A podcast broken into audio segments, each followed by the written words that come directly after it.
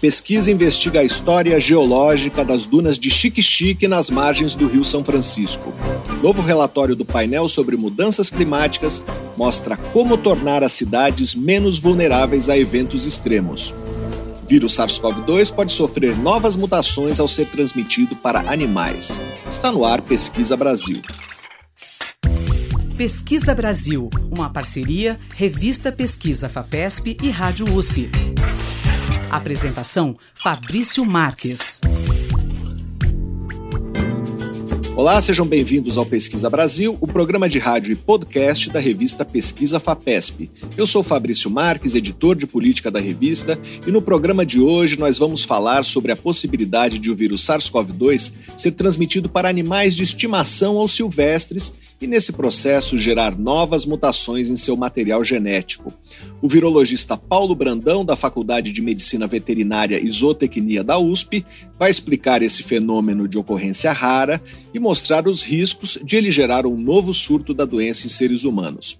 Vamos falar também sobre um estudo que investigou a história geológica do Médio Rio São Francisco e a formação das dunas da região de Xique-Xique, na Bahia.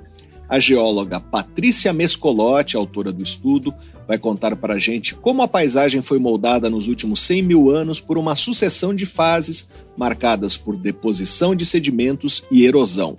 Também vamos conversar sobre a divulgação de mais uma parte do novo relatório do painel intergovernamental sobre mudanças climáticas, o IPCC, que trata dos impactos da adaptação e das vulnerabilidades às mudanças do clima. A urbanista Maria Fernanda Lemos, professora da Pontifícia Universidade Católica do Rio de Janeiro, vai destacar as principais conclusões do relatório e explicar o que pode ser feito para preparar as cidades para uma intensidade maior de eventos climáticos extremos. Maria Fernanda Lemos é uma das coautoras do documento. Ela foi responsável pelo capítulo sobre as Américas do Sul e Central regiões onde 20% da população urbana vive em áreas informais e precárias. Você pode acompanhar o conteúdo de Pesquisa FAPESP e as novidades do Pesquisa Brasil nos nossos perfis nas redes sociais. Nós somos arroba Pesquisa FAPESP no Facebook e no Twitter e no Instagram, arroba pesquisa underline FAPESP. E para ouvir o Pesquisa Brasil quando quiser, é só acessar revistapesquisa.fapesp.br ou então os principais agregadores de podcasts. Pesquisa Brasil, uma parceria da revista Pesquisa Vapesp e Rádio USP. apresentação: Fabrício Marques. Pesquisadores japoneses identificaram uma alteração celular induzida pelo novo coronavírus que pode explicar por que algumas pessoas continuam a apresentar sintomas da doença mesmo depois que o SARS-CoV-2 se tornou indetectável. Experimentos feitos por um grupo coordenado pelo microbiologista Eiji Hara, da Universidade de Osaka, constataram que os danos causados pelo vírus não se restringem à célula infectada. Ao penetrar na célula, o vírus estimula a produção de moléculas sinalizadoras, as chamadas citocinas, que migram até células vizinhas não infectadas e alteram o seu funcionamento. Nessas outras células, as citocinas disparam um mecanismo de envelhecimento celular. As células não morrem imediatamente, mas passam a produzir níveis altos de compostos inflamatórios. Os pesquisadores observaram esse efeito em células cultivadas em laboratório e em células pulmonares de pessoas com sintomas prolongados da Covid-19. Pesquisa Brasil. Entrevista.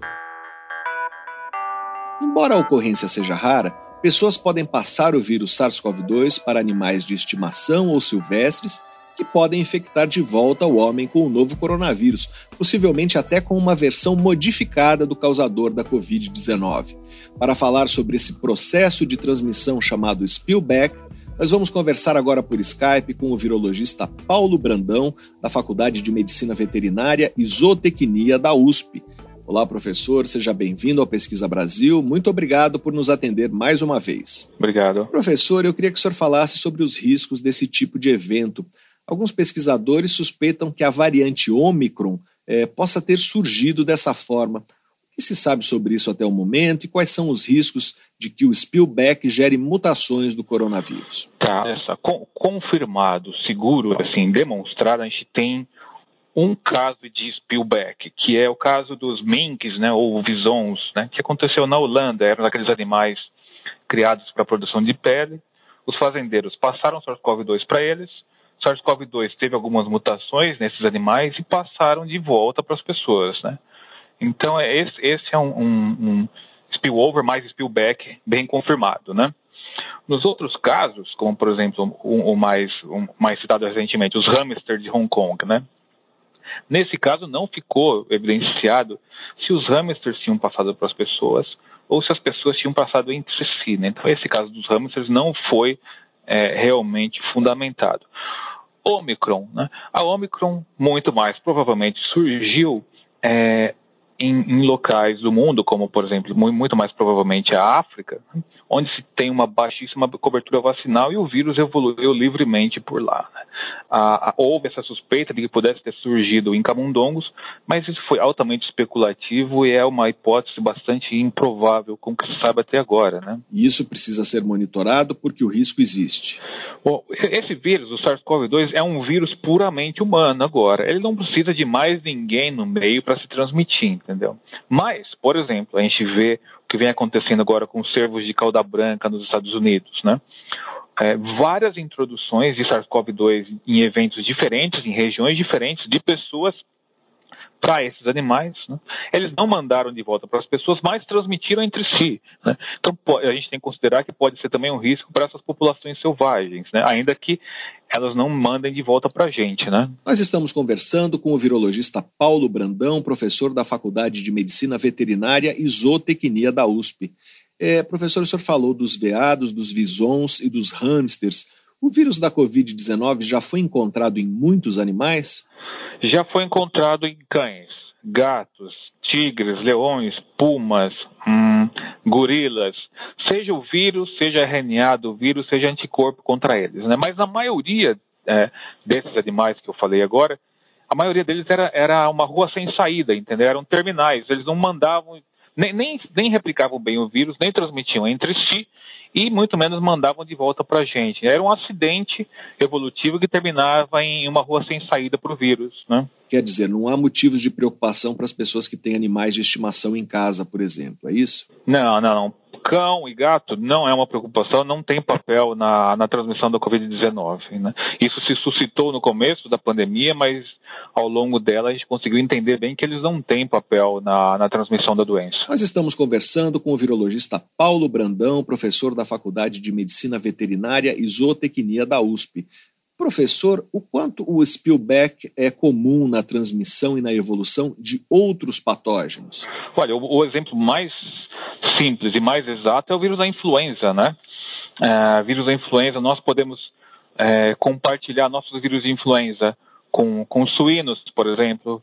Ah, as aves podem compartilhar seus próprios vírus com suínos, né? Então, esse compartilhamento nosso e de outras espécies, especificamente falando de vírus influenza, é o que é responsável por pandemias desse vírus, né? 1918, 2009, são pandemias exatamente por spillback, por os nossos vírus passarem para esses animais, se recombinarem e eles nos mandam de volta o, o, vírus recombinado. Né? Professor, os morcegos são os principais suspeitos de serem os hospedeiros iniciais do SARS-CoV-2, mas essa hipótese ainda não foi confirmada. O que falta para compreender o que aconteceu ali? Tá, olha, primeiro, morcegos, né? Morcegos são hospedeiros naturais de centenas de espécies de coronavírus. Muitas delas muito próximas é, do SARS-CoV-2, né? Uh, para alguns casos de coronavírus que vieram de morcegos para humanos, houve, digamos assim, necessidade de um hospedeiro intermediário. Então, no SARS-CoV-1, lá de 2002, o intermediário foi a civeta, né, que é um carnívoro terrestre. O MERS coronavírus do Oriente Médio, em 2012, o intermediário entre nós e os morcegos foi o, o, o, o hum, dromedário, né? Uh, ah, Para esse aqui, a gente sabe que existe esse vírus em morcego, mas não encontramos um hospedeiro intermediário ainda, né? É, mas mesmo assim, houve a suspeita de que fosse o, o pangolim, né, no começo da pandemia, ele foi descartado. Então, é, o caminho mais curto para explicar é que tenha vindo, vindo de um desses morcegos mesmo, né? Vírus muito semelhantes ao SARS-CoV-2 já são presentes em morcegos insetívoros no Sudeste Asiático desde o começo da, da, do, do, século XX, né? em amostras arquivadas, já se sabe que eles estão por lá desde os anos 40, né? Então não é uma grande surpresa, surpresa que vem de morcegos, né? Isso é até esperado e a pergunta é, e os outros coronavírus de morcegos ainda escondidos? Qual é o, o, risco real mesmo, né? Nós estamos conversando com o virologista Paulo Brandão, professor da Faculdade de Medicina Veterinária e Zootecnia da USP. Professor, é, o que está ocorrendo na evolução do vírus SARS-CoV-2 era o que se esperava que acontecesse? É, como essa evolução se compara com a trajetória dos outros coronavírus que já circulavam entre nós? Ah, sim. É, é, o, o, o, e, o, que ele está fazendo é coronavírus sendo coronavírus. Né? Se estima que os coronavírus existam, veja só, há pelo menos 293 milhões de anos. Né? Se faz essas inferências por relógio molecular. Né? Ah, mas os coronavírus mais atuais se comportam exatamente como o SARS-CoV-2 ou melhor dizendo, a gente pode prever muito do que vai acontecer e explicar o que vem acontecendo com o SARS-CoV-2 e com a Covid-19 a partir de outros, dos, dos, mais classicamente conhecidos coronavírus, tanto em humanos como em outros animais. Né? Então ele não está fazendo nada que seja fora da evolução molecular de um coronavírus qualquer, né? E o que isso projeta para os próximos tempos, professor? Tá, isso projeta, considerando os outros coronavírus que já pularam é, alguns outros, claro, que já pularam de outros animais para humanos, nos projeta que eles po pode, pode ser que dentro de alguns anos a gente entre numa relação mais estável com ele, né? Nós vamos nos livrar da pandemia, certamente, vamos ter raros casos de Covid-19 dentro de alguns anos, mas o vírus em si, muito possivelmente, vai ficar com a gente para sempre, nos usando para se transmitir sem causar doença. Né? Nós conversamos com o virologista Paulo Brandão, da Faculdade de Medicina Veterinária e Zootecnia da USP para saber mais sobre a possibilidade de o vírus SARS-CoV-2 ser transmitido para animais de estimação ou silvestres e sofrer nesse processo novas mutações em seu material genético, leia a reportagem de Eduardo Gerac na edição de março da revista Pesquisa FAPESP, ou então acesse revistapesquisa.fapesp.br. Professor, muito obrigado pela sua entrevista. Obrigado. Pesquisa Brasil, o programa de rádio da revista Pesquisa FAPESP. Um abrigo rochoso na região de Malataverne, um pequeno município no sul da França, guarda os registros mais antigos da presença do Homo sapiens na Europa. A equipe coordenada pelo arqueólogo Ludovic Slimak, da Universidade de Toulouse, encontrou vestígios humanos datados de aproximadamente 54 mil anos. Eles são um dente de leite de uma criança humana e pontas de lança de diferentes tamanhos. Esse material foi encontrado em uma camada com idade de 56,8 mil anos a 51,7 mil anos, intercalada com outras camadas que continham dentes de mais indivíduos de uma espécie arcaica, os homens de Neandertal, além de objetos de pedra usados por eles. A disposição do material sugere que humanos modernos e neandertais ocuparam a gruta em períodos alternados. Além desse material, as evidências robustas mais antigas da presença humana na Europa datavam de 45 mil anos atrás e tinham sido encontradas em três cavernas da Itália e em uma da Bulgária. Pesquisa Brasil. Entrevista. A história geológica de um trecho de 200 quilômetros do médio Rio São Francisco e de uma das suas formações naturais mais marcantes, as grandes dunas de Chique-Chique, na Bahia, mostra a capacidade transformadora dos ventos e das águas. Segundo um trabalho científico divulgado no ano passado, a paisagem local foi moldada nos últimos 100 mil anos por uma sucessão de fases marcadas por transporte de sedimentos para o leito do rio e por processos erosivos. Nós vamos conversar agora por Skype com a geóloga Patrícia Mescolotti, principal autora do estudo publicado no periódico científico Quaternary Science Reviews. Ela defendeu uma tese de doutorado sobre o tema no ano passado na Universidade Estadual Paulista, Unesp, no campus de Rio Claro. Olá, Patrícia, seja bem-vinda ao Pesquisa Brasil. Muito obrigado por participar do programa. Muito obrigada por me receberem. É sempre um grande prazer poder falar da nossa pesquisa. Né? E a revista FAPESP, sem dúvida, é um, um meio incrível nessa questão de divulgação científica. Muito obrigado. Para começar, eu queria que você contasse quais são as características uh, dessa paisagem do médio Rio São Francisco? A, a nossa paisagem, nós, o local que nós escolhemos estudar, na verdade, né, ele, ele fica no noroeste da Bahia, é, é uma região, é um trecho do Rio São Francisco, né, compreende mais ou menos 200 quilômetros do, do, Rio São Francisco, é, e lá nós temos é, o Rio São Francisco correndo, né, é uma região importante ali onde, onde tem o, a balsa passando, o transporte, né, e, e, é uma região que tem uma confluência com um, um outro grande rio, que é o Rio Grande. Então, é, é uma região, por isso que inclusive chama Barra, é o encontro desses dois rios. É, e na margem desse rio, nós temos a ocorrência de um grande campo de dunas.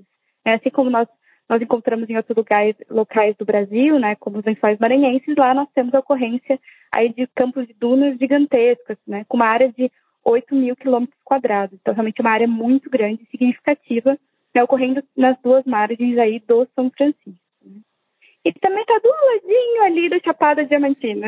Então você decidiu investigar como aquela paisagem se formou, é isso? Isso. Né, é, ao longo dos anos se tem dado uma atenção especial aos rios brasileiros, né, para tentar entender é, como esses rios se comportaram ao longo da história geológica. Né? Quando a gente está falando da história geológica, é, é, um tempo mais antigo, né? E eles, esses depósitos, eles registram é, essas mudanças, tanto na dinâmica do rio como na dinâmica climática. É, então, é, já está tendo esses estudos em diversos rios aí pelo Brasil, em especial na, na Amazônia, né? e nós resolvemos olhar para o Rio São Francisco, que era um rio que não tinha dado muita atenção até hoje. Né? Então, é, é um rio grande, né? Um, um, o maior a correr apenas em território nacional. Então, nós tivemos aí é, o interesse em olhar para esse rio. Né? E além do rio, nós já sabíamos que ocorria essas dunas, né? já, se, já se conhece elas desde o começo aí de 1900, já tem descrição sobre elas, mas pouco tinha trabalhado realmente com elas.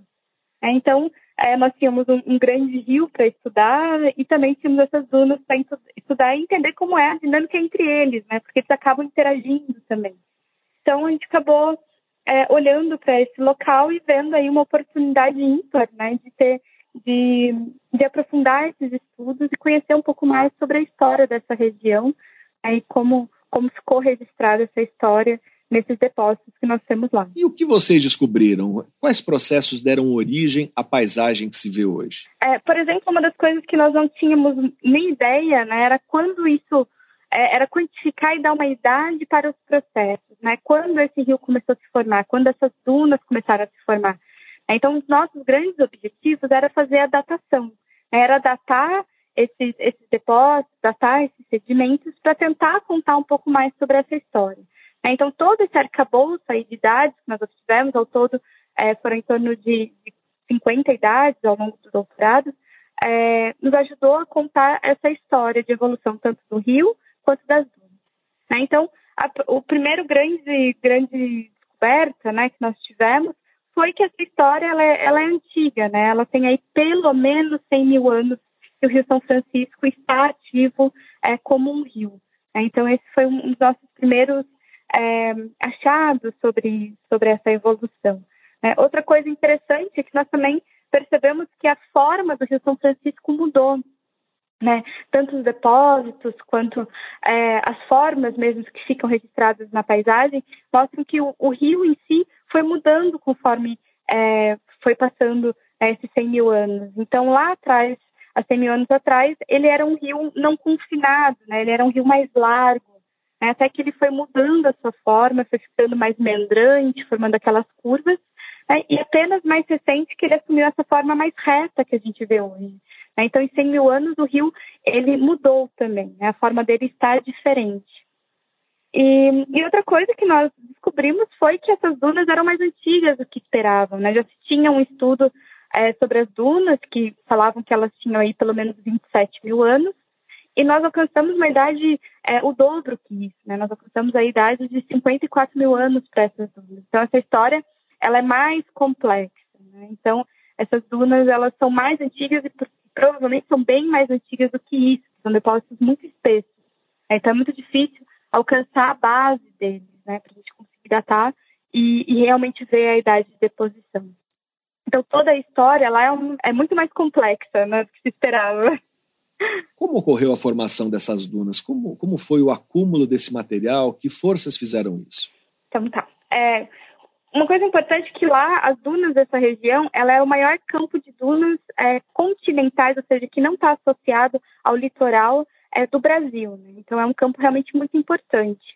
Quando a gente está falando desses campos de dunas, eles são controlados principalmente pelo clima, pelas variações do clima, né? ou seja, pela energia do vento, pela umidade e também pela disponibilidade de areia para ser transportada. Né? Então, não adianta eu ter o vento, mas eu não tenho areia para ser transportada. Né? Então, é, o objetivo era tentar entender quais foram desses processos que mais influenciaram. E estudando, né, nós percebemos que essas dunas têm uma relação muito próxima com é, o rio.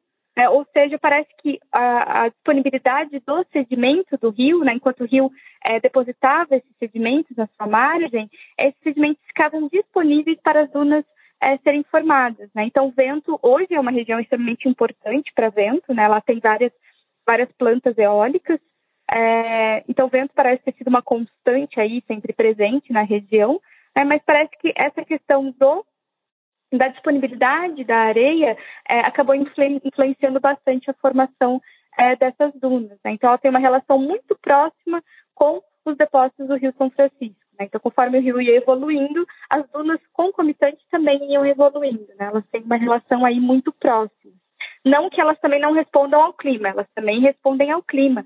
Né? Porque quando eu tenho momentos mais úmidos, por exemplo, é, eu cresço, cresce vegetação em cima delas. Né? E quando cresce vegetação é mais difícil essas dunas continuarem migrando, né? O, a areia fica trapeada por essa vegetação e é mais difícil é, elas continuarem se movimentando que é o que a gente chama de foi estabilizado. Então, é claro que existe uma relação entre umidade, entre a vegetação, né, mas parece que a disponibilidade de sedimentos tem uma relação muito próxima aí com essas dunas é, da região de. Nós estamos conversando com a geóloga Patrícia Mescolotti. É, o processo de deposição de sedimentos não foi exatamente contínuo. É, houve momentos em que ele foi mais intenso é, do que em outros, não é isso? Exato. Sim.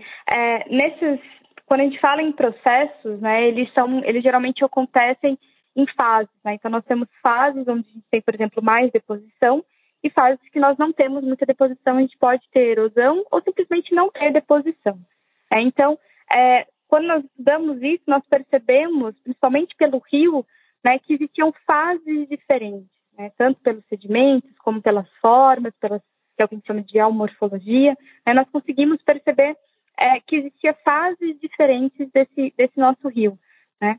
E que eram fases que a gente tem a deposição de sedimento, a gente vê o sedimento lá, conseguiu datar, e fases que a gente não acha sedimentos daquelas idades. Então, se nós não temos sedimento daquela idade, duas hipóteses: ou não foi depositado, ou foi depositado e foi erodido. É, então, é, dessa forma, a gente conseguiu perceber essas fases de formação né, de deposição e essas fases de erosão. Né? E essas fases elas são completamente condicionadas pela própria dinâmica do rio né, e dos ventos. Então, é, toda essa formação ela tem uma dinâmica aí correlacionada para deposição ou erosão. Então, nós conseguimos né, perceber e delimitar essas fases que a gente tinha deposição ou não, daí que nós fomos olhar para o clima, né, que é um dos, dos principais condicionantes no caso do Rio São Francisco que o, o, o, os sistemas de rios, né, eles são condicionados principalmente para ter essa fase de deposição ou erosão, né, eles são condicionados muito ou pelo clima, pelas variações do clima, mais chuva ou menos chuva, né, ou por variações na tectônica, né, por fragmentos, por exemplo, ou pela variação do nível do mar. Mas como o Rio São Francisco ele é um rio que ele ocorre longe do, do da costa, né, e ele tem níveis níveis de base local, que a gente chama, que são cachoeiras, né, e ele é uma região relativamente tectonicamente estável, né, então o clima é, provavelmente é o principal condicionante dele. Então, por isso que a gente tem que olhar para o clima para tentar entender essas fases que nós tínhamos de deposição ou que nós tínhamos erosão. Então, primeiro a gente reconheceu as fases e depois olhou para qual mecanismo que fez isso. As principais mudanças no regime de chuva não foram no local das dunas, mas em outros pontos eh, do Rio São Francisco, não é isso? O que aconteceu nas cabeceiras do rio e como isso teve impacto na formação das dunas? É, inicialmente, nós olhamos para o clima da região, né, para a região da Bahia mesmo. Existem vários dados climáticos, aí, principalmente levantados é, em caverna, né? Em cavernas tem vários trabalhos aí do pessoal da USP importantíssimos nisso. É, nós olhamos para esses dados climáticos da região e nós vimos que os, os, nossos dados e os dados do clima da região não batiam muito. Né? Então, os, os, momentos que esperava ter mais deposição é, não tinha, a gente tinha mais erosão e vice-versa, né? E percebendo isso, a gente falou, não, vamos, vamos olhar então com um outro, uma outra perspectiva. Né? E vendo hoje, como é o padrão hoje, né? hoje três quartos da água total do Rio São Francisco vem dessa região das cabeceiras, que é essa região de Minas Gerais. Então, se a água principal está vindo de Minas Gerais, né, pode ser que há 100, 100 mil anos atrás nós também tivéssemos esse padrão. Né? Um dos princípios básicos da geologia, né, que é do James Hutton, é que o presente é a chave do passado. Então, hoje, a gente vê que realmente essa água está vindo das cabeceiras. Né? Então, por que não também há 100 mil anos atrás? E foi assim que a gente resolveu olhar para o clima da cabeceira. E quando a gente olhou para o clima da cabeceira, daí sim nós percebemos uma semelhança. Né? Uma semelhança entre é, o clima, né, que já são outros dados que nos dão né, as condições climáticas de mais chuva ou menos chuva, e é, os dados que nós tínhamos nessa região da Bahia. Né? Então, a gente percebeu essa correlação, que na verdade é, essas respostas que nós estamos tendo nessa área, São Francisco, na verdade ela é muito mais resposta às mudanças do clima nas cabeceiras em Minas Gerais, que é da região que vem é, a principal quantidade de água, o principal volume de água. Nós estamos conversando com a geóloga Patrícia Mescolotti. Patrícia, como essas datações foram feitas? Que tipo de técnica vocês usaram para saber a idade das amostras? É, como se faz isso no meio de uma duna? Então, tá bom. É, a técnica que nós usamos chama luminescência oticamente estimulada. Né? Ela é uma técnica é, já um, um, tanto difundida aí no nosso meio, né? apesar de relativamente nova, já é um tanto difundida. Né? E a ideia dela é pegar grãos minerais somente de quartzo ou de seu espaço, né, e tentar ver qual foi a última vez que esse grão foi exposto à luz solar. Né? Ou seja, esses grãos, eles armazenam energia dentro deles. Né? Os grãos, eles têm defeitos no retículo cristalino e esses defeitos armazenam energia. Toda vez que esse grão é exposto ao sol, essa energia é zerada. Né? Mas assim que ele é depositado, essa energia volta a ser recarregada, como se fosse uma bateria. Então, o que a gente mede é essa energia que ficou armazenada. Então, a gente obtém, assim, o tempo que ele está é, soterrado, que ele não foi exposto ao sol. Então, quando vai ser, imagina, esse, esse sedimento está lá na montanha e ele vai ser transportado ali para o rio. Né? Então, nesse momento de transporte, o grão vai ser exposto à, à luz, né? então ele vai zerar. E a partir do momento que ele deposita, ele começa a ser carregado. Então, é, é essa energia que a gente mede. Então, né, em, resumo, é a última vez que o grão foi exposto ao sol. No nosso caso, nós utilizamos o quartzo. É, pode ser usado tão, tanto o mineral quartzo quanto o feldspato. E, e é uma técnica aí que, que vem sendo desenvolvida, cada vez eles estão conseguindo chegar em idades mais antigas, né? Claro que tem uma limitação, um método, é, mas cada vez está conseguindo aí alcançar idades mais antigas, aí de 200, 300, 500 mil anos, né? Não dá para datar coisas muito velhas, mas aí o que está nesse range é possível e apresenta bons resultados. E um, na nossa área a gente teve ótimos resultados, né? Os, os, é, as nossas datações deram uma baixa dispersão de dados, né? Então, estatisticamente, eles ficaram muito bons. As idades ficaram muito boas. Patrícia, o Rio São Francisco ainda está se transformando ou esse processo se estabilizou? Não, esses processos são dinâmicos e continuam acontecendo. Né? Então, ainda hoje, por exemplo, nós temos hoje formação de dunas. Hoje nós temos é, dunas lá formando que tem 15 anos, apenas 15 anos, já recobriu vilarejos, né?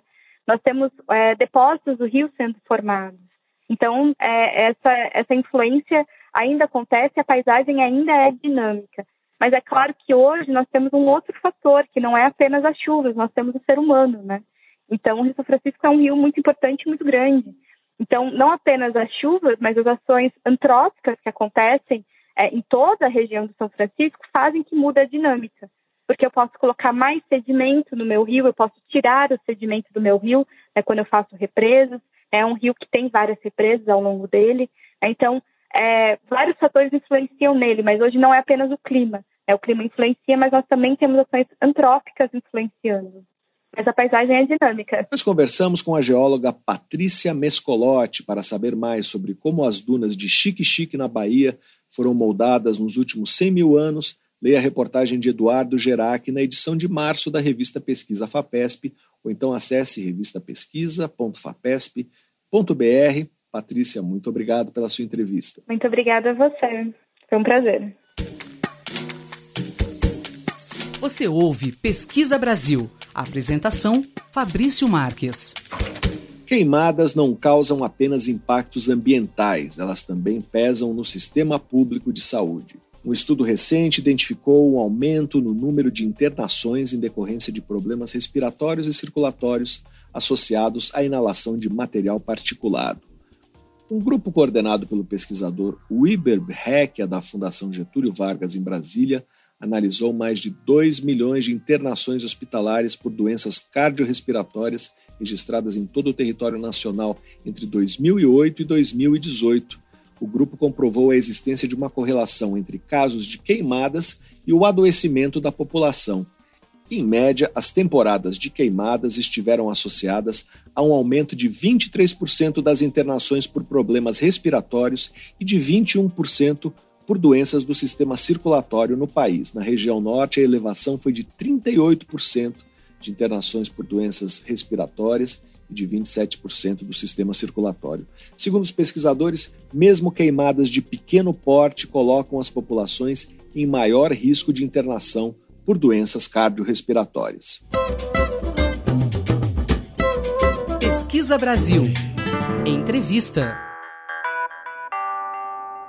Lançada no final de fevereiro, uma nova parte do sexto relatório do painel intergovernamental sobre mudanças climáticas, o IPCC, destacou que existe um prazo para adaptação à mudança do clima e ele está se esgotando. O relatório avaliou que cerca da metade da população mundial está altamente vulnerável à maior intensidade e frequência de eventos climáticos extremos e que isso poderá ter impactos dramáticos, como aconteceu nas inundações recentes em Petrópolis, no Rio de Janeiro para falar sobre a vulnerabilidade e a urgência de adaptação das cidades brasileiras às mudanças climáticas, nós vamos conversar agora por Skype com a urbanista Maria Fernanda Lemos. Ela é professora da Pontifícia Universidade Católica do Rio de Janeiro e coordenou o capítulo 12 do relatório sobre a América do Sul e a América Central. Olá, professora, seja bem-vinda ao Pesquisa Brasil. Muito obrigado por participar do programa. Muito obrigada pelo convite, Fabrício. Obrigada, FAPESP, pelo convite também. Professora, como a percepção sobre impactos, adaptação e vulnerabilidade a mudanças climáticas evoluiu nesse relatório em relação ao relatório anterior?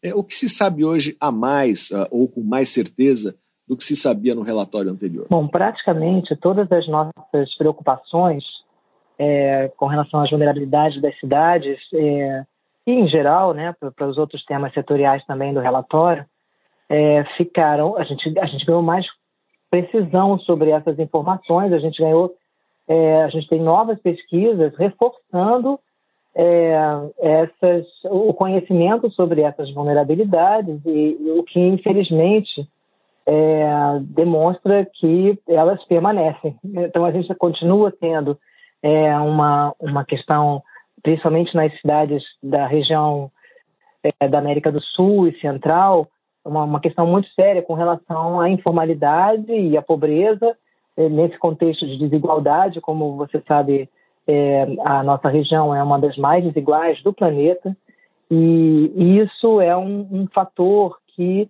é, retarda né, o processo de transformação das cidades, dos sistemas urbanos em sistemas é, resilientes. É, isso é um fator determinante da nossa vulnerabilidade em cidades. E isso está ainda mais é, conhecido, né, se reafirmou com mais, é, com mais certeza nesse relatório. Outros aspectos da, da vulnerabilidade urbana é, se relacionam a carências é, de infraestrutura, e aí infraestrutura principalmente relacionadas a carências de de saneamento, né, abastecimento de água, é, as ameaças sobre é, a, a, segurança hídrica e a nossa vulnerabilidade na relação com com abastecimento de água. Então, quer dizer, a água é, se torna uma questão de um fator de muita atenção, não apenas porque o suprimento de água fica ameaçado num contexto futuro de é, períodos mais longos de seca, como também é, a, a, gente tem uma, uma questão muito séria nas cidades, a maior parte dos, dos, da, da, dos impactos que são relatados na nossa região em cidades se refere a alagamentos e é, deslizamentos de terra com perdas sobre bens, pessoas e, é, e, e, território, né? Professora, esses eventos climáticos extremos hoje estão mais agressivos uh, do que eram antes, não? Como se pode avaliar o impacto desses eventos extremos? Bom, o impacto ele é uma consequência né, da interação entre os eventos e a vulnerabilidade do sistema que está sendo é, atingido por esse evento. Então, se a vulnerabilidade aumenta, é, os, os impactos aumentam. Né? É claro que, além disso, tem toda a variação é, que, se, que se espera né, nos cenários que são construídos pelo relatório 1, que é o grupo que trabalha com é, a, os cenários climáticos futuros, né? É, tem, tem, tem toda uma avaliação sobre como que é, esses eventos climáticos se tornarão mais ou menos e depende da região, quer dizer, a, a incidência né, dos eventos climáticos e a sua variação não é, é distribuída de forma igual por todas as regiões. É, mas é muito importante, me parece, e isso é uma coisa que o relatório reforça, embora já tenha sido dito em relatórios anteriores, é, que os desastres eles não acontecem em função do evento climático, ou eles não são causados necessariamente pelo evento climático, eles são causados pela interação do evento climático com a vulnerabilidade do sistema que está sendo atingido. Eu acho que essa é uma ideia central, é, porque quando a gente está trabalhando com adaptação, a, o nosso foco, evidentemente, é sobre o sistema, seja o sistema urbano, seja o sistema social. Então, eu estou trabalhando em cima daquele sistema para reduzir a vulnerabilidade. E é isso que é a adaptação. Né? Com isso, eu consigo me tornar mais resistente ou mais resiliente é, aos, aos eventos climáticos que podem acontecer naquele lugar. Nós estamos conversando com a urbanista Maria Fernanda Lemos, professora da Pontifícia Universidade Católica do Rio de Janeiro. Professora, como está a situação da América do Sul e da América Central em relação a outras partes do planeta? O que vocês mostram no capítulo sobre essas duas regiões? É, a América Central ela é, ela é, uma região particularmente vulnerável, né?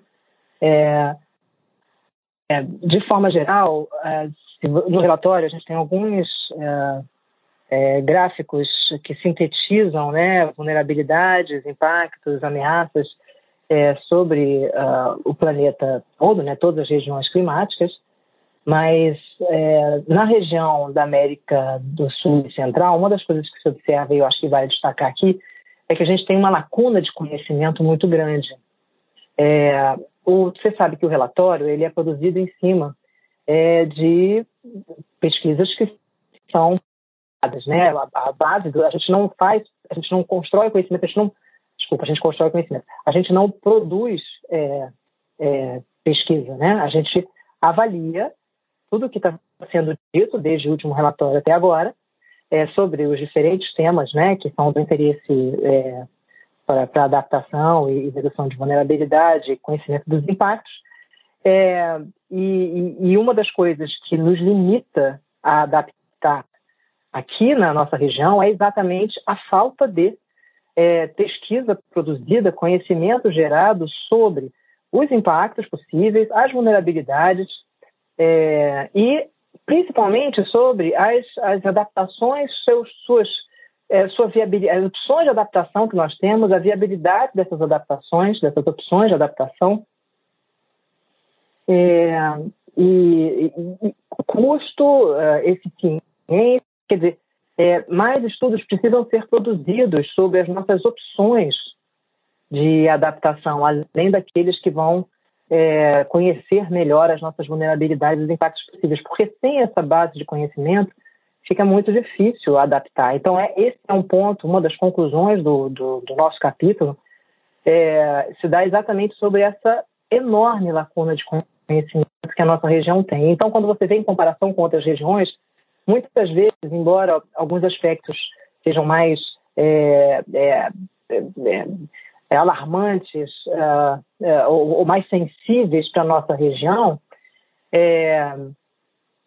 na comparação com as outras, a gente o que mais se destaca é, é a falta de é, informação científica que possa dar confiabilidade à informação que a gente consegue é, passar. Você sabe que o relatório é feito em cima disso, né? A avaliação de, de pesquisa que a gente faz, ela justamente é feita em cima do grau de confiança que a gente pode ter em cima daquela informação.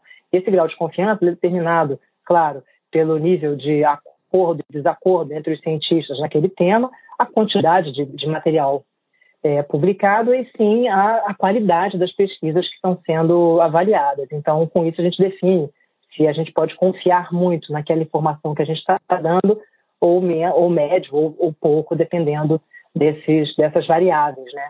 E para a nossa região, as lacunas de conhecimento ainda são muito grandes. Professora, na entrevista que a senhora deu para o site da revista Pesquisa FAPESP, é, a senhora disse que grande parte do investimento em adaptação no mundo tem sido direcionada para grandes soluções de infraestrutura em concreto e que o ideal seria combinar isso com outros tipos de soluções baseadas na natureza. Que outras soluções são essas? Quando a gente fala em soluções de infraestrutura híbridas, que são essas soluções que combinam infraestrutura tradicional, que a gente chama de também de infraestrutura cinza, é, e a infraestrutura verde, a gente está falando em, em aumentar a capacidade de enfrentamento desses impactos possíveis na cidade, é, combinando essas, essas duas estratégias, as soluções cinza, né, que são as tradicionais, em concreto, é, são, é, é, a drenagem tradicional que a gente tem no subterrâneo das, das cidades, é, são as, os diques de proteção das, das áreas costeiras, essa, essas infraestruturas, é, elas além de serem é, mais caras, elas são é, elas, elas são rígidas, né? Elas não, não têm não, não têm uma, muita flexibilidade, né? E a gente está tratando de um de um cenário de grande incerteza, que é o cenário da mudança climática.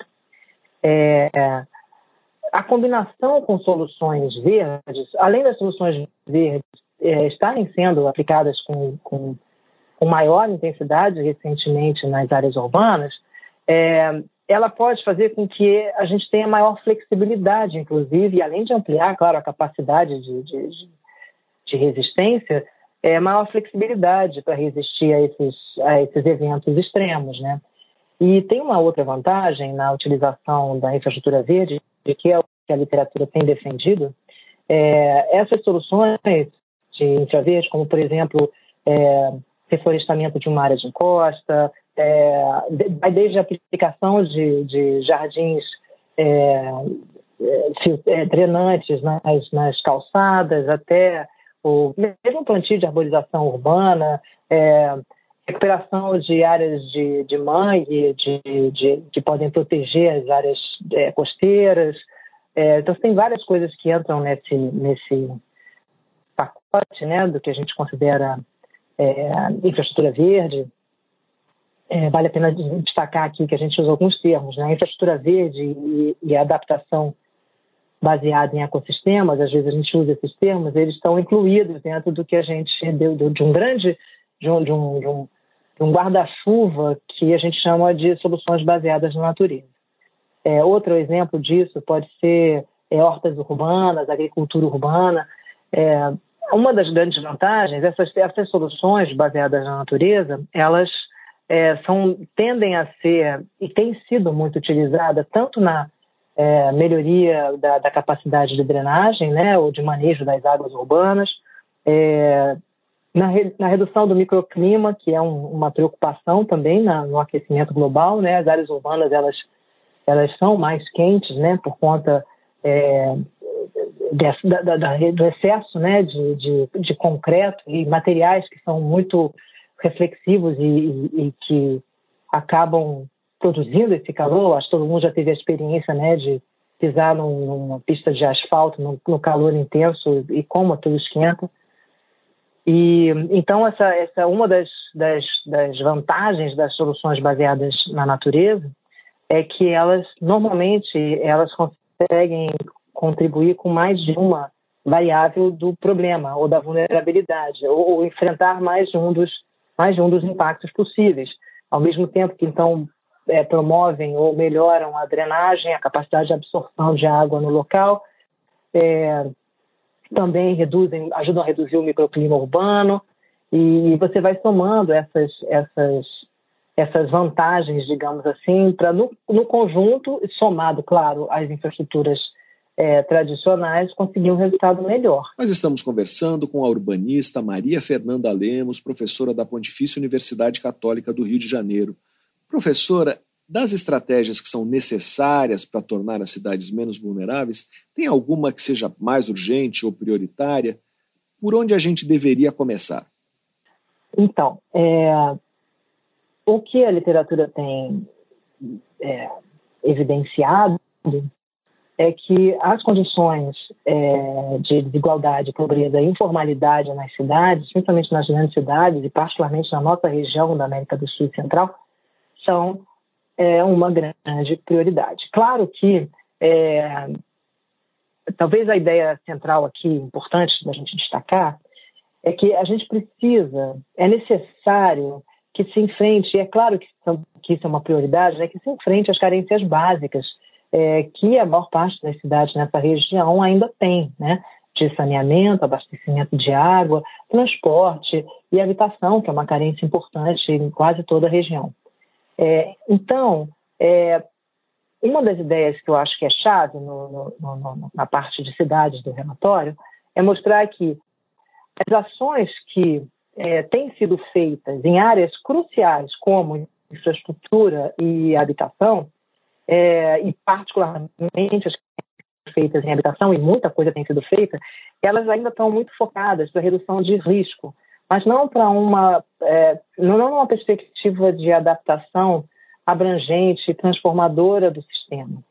É, isso, isso, é, isso, é, um ponto. Né? Em termos de infraestrutura, ainda também, é, de novo, como a gente já falou, os investimentos em infraestrutura cinza, é, também com vistas à redução de risco, ainda estão muito predominantes é, em relação ao que seriam as infraestruturas híbridas, né, misturando e utilizando todo o potencial das infravias. Então, tem assim uma, uma, uma, série de ações já sendo feitas, mas, digamos, pouco integradas. E, e se tem uma coisa que seria importante é, perceber é que essa, essas ações é, que são muitas vezes necessárias e prioritárias, porque a gente está tratando com deficiências completamente básicas para o bem-estar né, da, da, da, população na sociedade, nas cidades.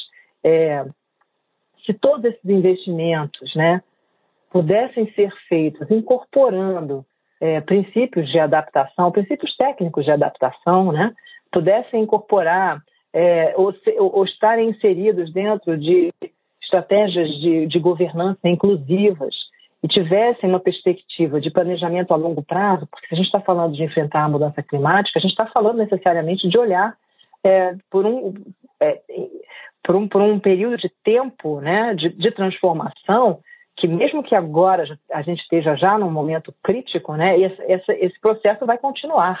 Então é importante olhar a, a médio e longo prazo. É, então, eu, o que eu diria, tentando resumir aqui, é que ações que visam atender às carências básicas, que são completamente prioritárias em termos de infraestrutura e habitação, se feitas incorporando princípios técnicos de adaptação é, e dentro de estratégias de governança inclusiva e planejamento de longo prazo, vão ser uma grande oportunidade de adaptação. Essa é a primeira frase, se eu não me engano, que aparece no, no capítulo sobre cidades, na seção sobre cidades dentro do capítulo regional da América do Sul e Central. Porque a ideia, a essa é uma ideia chave, né? É, existem oportunidades que são apresentadas dentro desse enorme desafio que se refere às nossas carências básicas de infraestrutura e de saneamento, né, e, e habitação. E a oportunidade é exatamente utilizar esse, esse, essa, os investimentos que serão necessários nessas áreas, que já são necessários, que já se fazem nessas áreas, para adaptar às cidades. E a gente sabe, e, e, a, e, a, e a literatura científica mostra claramente quais são esses princípios que precisam ser adotados. Então, é possível fazer. Eu acho que isso é uma mensagem bastante positiva, inclusive. É, as oportunidades, o relatório inteiro vai mostrando que se existem oportunidades a partir de cada um dos maiores desafios que a gente encontra. Como a sua pergunta era sobre esses desafios, eu diria que os principais, é, em termos de cidade, se dão sobre é, enfrentar a desigualdade, a pobreza e a informalidade com processos inclusivos e, e que combatam isso.